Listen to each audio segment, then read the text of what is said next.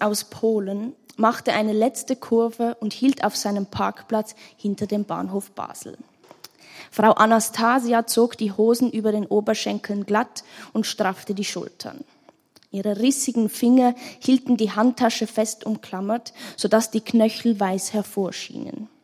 Den Kopf hielt sie starr geradeaus, während die anderen, die gekommen waren, um hier als Pflegerinnen, Au-pairs und Erntehelfer zu arbeiten, sich neugierig zu den Fenstern reckten. Stattdessen fixierte sie den Hinterkopf vor ihr. Er gehörte einem jungen Mann, dem sich die Haare schon lichteten. Die Bustür öffnete sich mit einem lauten Seufzer. Die Passagiere drängten aus den vollgestopften Reihen, um draußen stöhnend zu dehnen und Zigaretten zu rauchen. Frau Anastasia blieb sitzen. Einerseits war sie eingeklemmt hinter einem Mann, der keine Anstalten machte, aufzustehen. Andererseits hatte sie es nicht eilig. Eine einsame, anstrengende Zeit stand ihr bevor. Sie kannte es ja schon. Ein Sonnenstrahl zu sein bedeutete, für mehrere Monate kein Privatleben zu haben, für jemand Fremden da zu sein und die eigene Familie der Dosensuppe zu überlassen. In ihr abgekämpftes Gesicht stahl sich ein Lächeln. Ihre Tochter und deren Freund hatten sie gestern am Busbahnhof in Opole verabschiedet und geschworen, dass Dosensuppe ihr Leibgericht sei. Und mit dem Geld, das sie hier verdiente, würde ihre Tochter zwei Semester lang an der Akademie studieren können. Der Mann im Nachbarsitz fing ihr Lächeln auf und sagte auf Polnisch, lebst du hier? Er hatte eine hässliche Fieberblase an der Oberlippe, die aufgeplatzt war und Blut eiterte. Frau Anastasia schüttelte nur den Kopf und wandte den Blick wieder geradeaus, wo der junge Mann, der jetzt draußen eine Kippe ansteckte, einige Schuppen an der Nackenstütze hinterlassen hatte. Wollen wir einmal Kaffee trinken? fragte die Fieberblase. Dieses blöde Grinsen muss doch schrecklich wehtun, dachte Frau Anastasia und versuchte mit den Augen die abgestorbenen Hautfetzen auf dem Stoff vor ihr zu bewegen. Der Mann kramte in seiner Jackentasche und zog einen Kugelschreiber hervor. Er kritzelte auf die verkrümelte Serviette seines ehemaligen Sandwichs. Das sollte verboten sein, dachte Frau Anastasia. Nach so einer langen Fahrt seine Mitfahrerin nicht aussteigen zu lassen und zusätzlich zu belästigen. Die Fieberblase steckte ihr den gefalteten Zettel zu. Hier, sagte er, und stand noch immer nicht auf. Er nickte ihr auffordernd zu, dass sie den Zettel öffnen sollte. Sie steckte ihn in ihre Handtasche und stierte konsterniert auf die saftende Fieberblase. Was für eine Scheiße, was? sagte der Mann. Unser eigenes Land hat keine anständigen Jobs und so müssen wir hier schuften. Die Schließung der Werft in Stettin hat uns gerade noch gefehlt. All die toten Schiffe. Traurig ist das. Ich steche jetzt Spargeln im Badischen. Frau Anastasia schwieg. Sie wusste nicht, was sie sagen sollte. Meine Nummer, sagte der Spargelstecher schließlich und stand endlich auf, machte das Ruf mich Anzeichen und verschwand. Francesco, ein unscheinbarer Kerl mittleren Alters, tigerte den Parkplatz auf und ab. Er versuchte, einen Blick ins Innere des Busses zu erhaschen, aber die reflektierende Sonne in den Scheiben machte es unmöglich. Seine aggressive Ungeduld rührte wahrscheinlich daher, dass er in seiner Kindheit maßlos verwöhnt worden war und von seiner Mama jeden Wunsch erfüllt bekam. Die nervöse Unruhe war aber auch Erbgut des auf tragische Weise verunglückten Vaters. Ein betrunkener Autofahrer hatte ihn am Tag seiner Geburt beim Überqueren eines Zebrastreifens überfahren. Francesco schüttelte den Kopf, um die traurigen Gedanken zu verscheuchen. Die meisten Passagiere waren schon aus dem Bus gestiegen und weitergezogen. Der Fahrer zog an einer Marlboro Light und ruckelte ungeduldig an der Tür zum Kofferraum, in dem noch ein einziger grauen Schalenkoffer wartete. Ob das wohl ihrer ist, fragte sich Francesco bang. Oder kommt sie gar nicht? Das kennt man ja. Sachen, die man im Internet bestellt, also sicher ist das nicht. Es kam ihm schon damals komisch vor, dass man mit einem Mausklick einen osteuropäischen Sonnenstrahl anliefern lassen konnte. Und dass dieser hingebungsvolle Engel laut Webseite nicht einmal mehr brauchte als eine Schlafmöglichkeit und Internetzugang, um mit ihrer Familie in der Heimat zu kommunizieren, das schien ihm schon fast verdächtig. Aber sein Cousin, der selber bereits einen reizenden Sonnenstrahl besaß, hatte ihm versichert, dass diese Ostfrauen eben von ihrer Mentalität her so seien, fürsorglich und familienliebend. Und dass er nur schauen sollte, dass eine Polin komme, weil das seien die Besten. Seit der Bestellung lag Francesco nun die Nächte wach und stellte sich den Sonnenstrahl vor, der bald sein Haus erhellen würde. Das Aussehen ist mir nicht wichtig, sagte er sich großmütig. Frauen sind ja im Kern alle gleich. Aber er konnte es nicht lassen.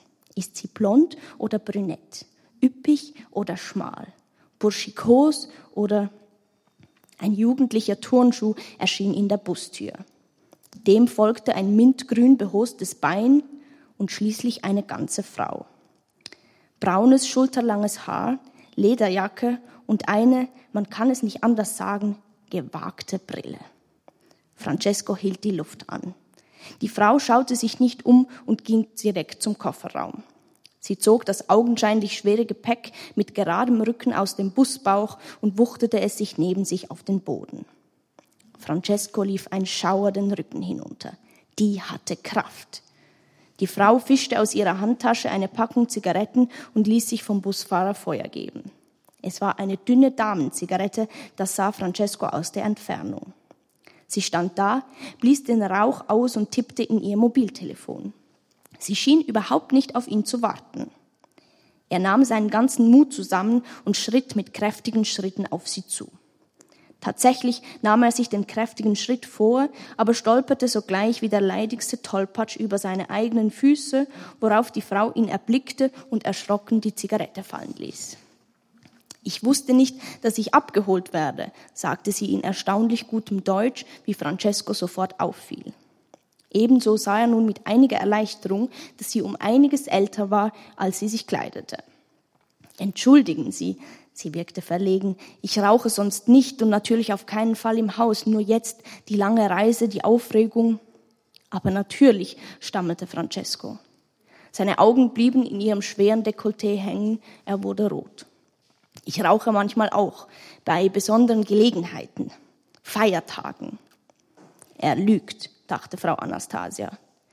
Sie konnte ihren Blick nicht von seiner gelbbleichen Stirn wenden, wo ganz eindeutig vor kurzer Zeit ein Haarimplantat eingesetzt worden war. Francesco bemerkte es und der Schweiß brach ihm aus. Schnell rief er sich die Stimme der Chirurgin in den Sinn. Auf keinen Fall wird man etwas erkennen. Das sehen nur Sie, weil Sie es wissen. Selbst für mich ist es komplett unsichtbar. Er ruckte den Kopf und langte nach ihrem Koffer. Sofort meldete sich sein Zipperlein. Er zuckte zusammen, zeigte entschuldigend auf seinen Rücken. Sie nahm ihm mit einem milden Lächeln den Koffer aus, den, aus der Hand. Kommen Sie, sagte er mit möglichst fester Stimme, da hinten steht mein Fahrzeug. Und jetzt springe ich zu dem ersten Schicksalsschlag. Ähm, dazwischen passiert natürlich das Unvermeidliche. Francesco verliebt sich unsterblich in, in Frau Anastasia. Ähm, sie schuftet, äh, schaut zu seiner dementen Mutter und ähm, auch zu ihm vor allem. Ähm, genau. Dann kommt noch was mit dem Vater, dass der eigentlich gar nicht tot ist, was dann die demente Mutter äh, ausplaudert aus Versehen. Ähm, und Francesco geht ihn suchen, den Vater suchen. Und Frau Anastasia ist jetzt alleine mit der Mutter im Haus. Frau Anastasia stand am Fenster und weinte. Sie fühlte die heißen Tränen im Innern des Kopfes hochsteigen und auf ihrer Wange herunterkullern, wo sie an der frischen Frühlingsluft verkühlten wie Lava. Sie hörte den Ruf der Schwalben und ihr Blick verlor sich in den Wolken im Abendrot, die wirkten wie ein Gemälde. Die Finger der rechten Hand umklammerten das goldene Kreuz, das an einem Kettchen um ihren Hals hing. Sie führte einen innigen Monolog mit Gott. Gerade hatte sie einen Skype-Anruf von ihrer Tochter erhalten. Ganz aufgelöst war sie, die Tochter, die erfahren hatte, dass sie schwanger war. Aber die Akademie, hatte sie geweint, ich bin doch viel zu jung. In Frau Anastasia war etwas aufgegangen wie eine goldene Sonne. Eine Freude, die unermesslich war. Sie versicherte ihrer Tochter, dass sie ihr helfen würde, dass sie ihr Studium weitermachen könnte, dass alles gut kommen würde. Aber wie denn, hatte die Tochter geschlucht, du bist doch nie hier. Das traf Frau Anastasia im innersten Kern und ihre Tochter entschuldigte sich sogleich. Ich weiß ja, dass du es für mich machst und für Oma Anka und Tante Eva und Cousine Irena und Cousine Halina und Großonkel Lolek und manchmal für Cousin Casimirs und vor allem für mich. Aber alleine schaffe ich das nicht. Ich muss doch studieren, ich soll es doch besser haben als du. Frau Anastasia sah sich plötzlich selber wieder so jung wie ihre Tochter. Sie stand am Anfang ihres Medizinstudiums, als ihr Bauch wuchs und wuchs und sie den Holzhacker heiraten und natürlich das Studieren aufgeben musste. Ihr Vater starb, als sie vier Jahre alt war. Ah nein, der Vater vom, vom Kind, also ihr, ihr Holzhacker. Er war ein Trinker und hatte sich bei der Arbeit das Beil ins Bein gehackt und war verblutet wie ein Schwein. Seither war sie auf sich allein gestellt. Sie hatte sieben Geschwister, ihre Familie war nicht reich. Ihre Tochter sollte es besser haben. Sie hatte ihr von klein auf geschworen, dass sie einmal machen dürfte, was sie wollte. Sie wollte zeitgenössischen Tanz studieren und Frau Anastasia war sehr stolz. Mama, meldete sich die Tochter wieder zu Wort, ich weiß nicht, was ich tun soll. Ich glaube, ich muss abtreiben. Da wurde Frau Anastasia ganz blass und in ihr drehte sich alles. Sie riss sich zusammen und sagte, auf gar keinen Fall. Ich werde zurück sein und zum Kind schauen. Aber wann? seufzte die Tochter. Ich weiß genau, dass du keine Alte alleine lässt, bevor sie nicht abgekratzt ist. Wie sprichst du denn? entfuhr es der erschrockenen Frau Anastasia. Der Postkartenpapst an der Wand sah sie böse an. Wir müssen Vertrauen haben, es wird sich schon alles finden. Sie verabschiedete sich von ihrer Tochter und wandte sich an den Papst. Ist es eine Sünde, fragte sie, in dieser Situation an den Kreislauf des Lebens zu denken? Wo ein Leben entsteht, endet ein anderes. Ich würde nie, ich würde es der Mama nicht, aber sie ist alt und verbittert. Und meine Tochter ist bereit zu sündigen. Ich mache mir so große Sorgen. Wie kann ich mein Versprechen ihr gegenüber erfüllen? Worum darf ich bitten? Der Papst schaute streng und barmherzig und sie küsste ihn schnell. So betete Frau Anastasia dann zu Gott und dankte um das neue Leben. Und sie bat mit bebenden Lippen um eine göttliche Fügung, damit sie rechtzeitig zu ihrer Tochter und ihrem Enkelkind zurückreisen konnte. In dieser Nacht hatte Frau Anastasia schreckliche Albträume. Sie musste sich selber zusehen, wie sie die Mama auf verschiedene Weisen umbrachte. Ein Gas in ihrem Zimmer versprühte, ihr ein tödliches Gift in die Vene spritzte, sie mit bloßen Händen erwürgte. Schreiend schreckte sie aus dem Schlaf und ihr Herz raste. Das Schreien hörte nicht auf und es dauerte eine Weile, bis sie verstand, dass das die Mama war, die so schrie. Also sie nennt die Frau, die sie betreut, auch Mama. Frau Anastasia lief in das große Zimmer, wo die Laken blutüberströmt waren. Die Mama lag mit einem aufgeschnittenen Arm im Bett und schrie. Mit der blutigen Hand hielt sie ein Küchenmesser umklammert, das sie gerade am anderen Arm ansetzen wollte. Mama, schrie Frau Anastasia entsetzt und riss ihr das Messer aus der Hand. Dann schnappte sie sich ein sauberes Handtuch und fertigte geschickt einen Druckverband um den blutenden Arm. Ihre rauen Hände strichen liebevoll über die verkrampften Schultern der Mama, als sie mit zittriger Stimme die Ambulanz rief. Während sie warteten, schüttelte die Mama langsam den Kopf und sagte mit klarer Stimme, ich will so nicht leben. Ich habe Alzheimer, nicht wahr? Frau Anastasia konnte es nicht fassen. Sie hatte davon gehört, dass Demenzkranke plötzlich aufhellten und für ein paar Stunden völlig klar waren. Aber erlebt hatte sie es noch nie. Sie nahm die Hände der alten Frau in ihre eigenen und sagte, ja, aber das ist doch kein Grund. Die Mama lachte bitter. Ich habe Francesco immer gesagt, dass ich keine Tomate sein will. Amore, habe ich gesagt, sollte ich je meinen Verstand verlieren, fahr mich ans Meer und schubs mich über die Klippe. Natürlich hatte er nicht die Eier dazu. Frau Anastasia verkniff sich ein Lächeln und sagte dann ernst, Sie sind doch auch Katholikin.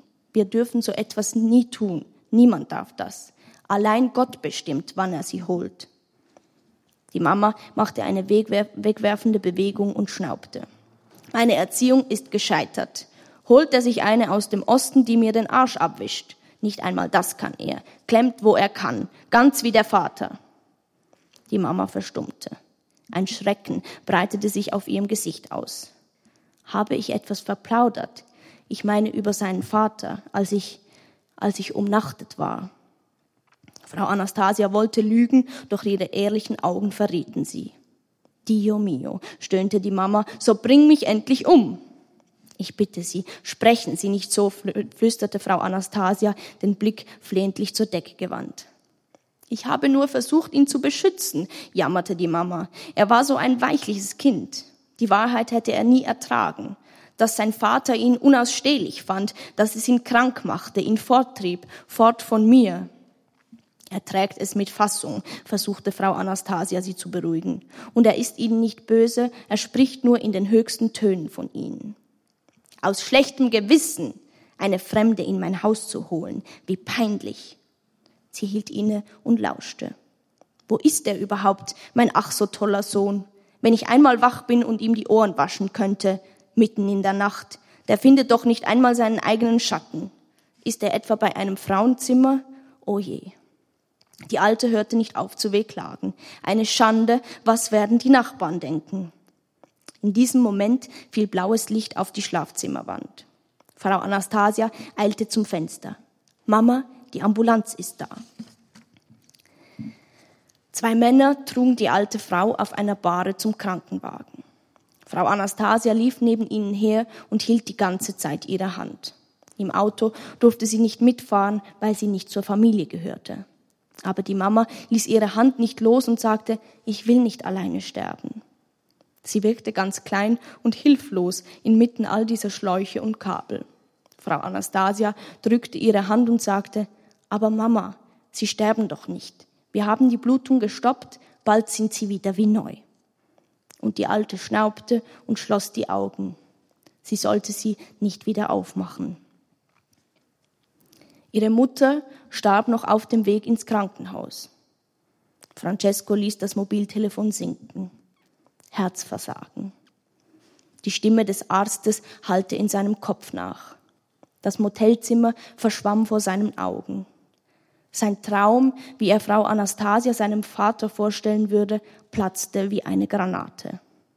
Der Schmerz, der dem Knall folgte, zerfetzte sein Herz. Eigentlich nicht. Hm?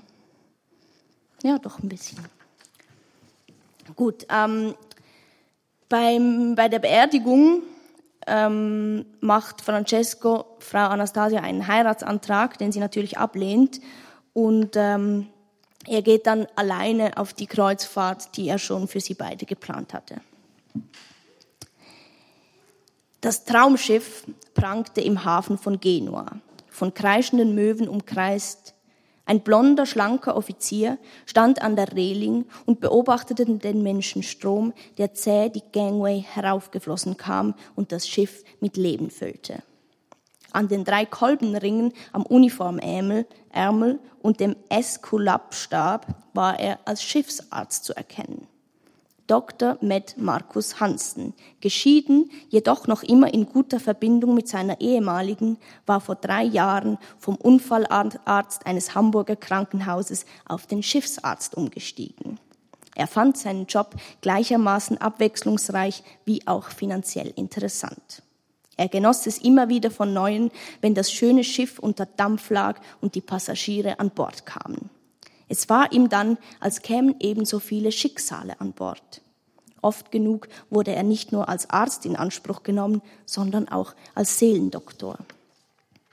Gerade als er einmal mehr über diese Floskel sinniert hatte, sah er einen schwächlichen Mann mit Haartransplantat auf dem Unterdeck in die Knie sinken. Ein Ohnmächtiger, schrie er vergnügt und setzte sich in Bewegung. Francesco öffnete die Augen. Über ihm schwebte verschwommen das Gesicht von Dr. Hansen. Na, da haben Sie mir aber einen Schreck eingejagt, alter Knabe, lachte Dr. Hansen. Werden Sie mir etwas seekrank? Kommen Sie, nehmen Sie einen Schluck. Francesco nahm das Glas mit der honigfarbenen Flüssigkeit und leerte es in einem Zug. Bravo, wie die Franzosen sagen. Haha, machte es aus dem sonnengegerbten Gesicht zwischen den gebleichten Zähnen hervor. Francesco verzog das Gesicht zu einem schmerzlichen Lächeln. Ich kann nicht mehr, Herr Doktor, gestand er. Die Frauen, die ich liebe, haben mich beide verlassen. Ich kann so nicht leben. Ich will es auch nicht. Na, na, beschwichtigte Dr. Hansen, jetzt lassen Sie mal den alten Seebären paar Weisheiten ausplaudern. Wenn ich auf diesem Schiff eines gelernt habe, dann folgendes. Frauen gibt es wie Sand am Meer. Auf hoher See sieht man monatelang, manchmal monatelang keines von beiden dann möchte man fast glauben, es gäbe weder das eine noch das andere. Doch dann erschallt der Ruf, Land in Sicht, und man rennt auf die Reling und sieht den Sandstrand und die Mädchen, die sich drauf räkeln, und man weiß, alles wird gut. Das ist nämlich das Zweite, was ich auf, an hoher, was ich auf hoher See an Lebenserfahrung zusammengefischt habe. So viel Drama und Trauma und Koma und Schwiegerväter, die sich in ihre Schwiegertöchter verlieben. Aber am Ende kommt immer alles gut. Meinen Sie wirklich? fragte Francesco skeptisch. Jedenfalls bei allen, die bei mir waren, rief Dr. Hansen übermütig aus. Vielleicht liegt's auch an mir. Haha. Ha. Ich möchte Ihnen so gerne glauben, seufzte Francesco und knabberte an seinem leeren Glas. Glauben Sie's ruhig, dröhnte Dr. Hansen und füllte das Glas bis zum Rand. Und jetzt zum Wohl. Ich habe für diese Fahrt noch keinen geeigneten Saufkumpan gefunden. Die eine Hand wäscht die andere. Nicht wahr? Und so verbrachten Francesco und der Schiffsarzt Dr. Hansen eine zauberhafte Woche auf dem Traumschiff. Mit unvergesslichen Sonnenuntergängen, schwer verdaulichen All-You-Can-Eat-Buffets und fassweise griechischem Wein vergnügten sie sich bis in die frühen Abendstunden. Dann wankte Francesco in seine Koje und schlief zum Klang italienischer Fernsehsendungen wehmütig ein. Bei manch kräftigem Whisky an der holzgetäfelten Schiffsbar versank er in der Betrachtung des goldbronzierten Gesichts von Dr. Hansen. Er bestaunte die von der Sonne hellblond gebleichten, fein geschwungenen Augenbrauen, die majestätisch gerade Nase und die leicht geschürzten Lippen, die an eine zarte Rosette erinnerten, und er stellte sich vor, Dr. Hansen wäre sein Vater. Aber natürlich konnte das nicht sein. Dr. Hansen war nur wenige Jahre älter als er. Es war leider unmöglich. Wenn er sich dessen gewahr wurde, schüttelte er kräftig den Kopf und brüllte zur Ablenkung etwas ausgesprochen Männliches wie Hossa oder Wo sind die Bräute? Dr. Hansen verschluckte sich deswegen vor Lachen, und so gaben die beiden des Öfteren das folgende Bild ab. Ein breitschultriger, blonder Offizier mit von Husten glühenden Ohren, den ein Sonnenbrand mit dünnen Ärmchen auf den Rücken klopfte. Braun gebrannt und mit offenem Polohemdkragen verabschiedete sich Francesco zwei Wochen später am Hafen von Genua von seinem neuen Freund, dessen schrecklich weiße Zähne im Sonnenlicht blitzten und blendeten. Dankeschön.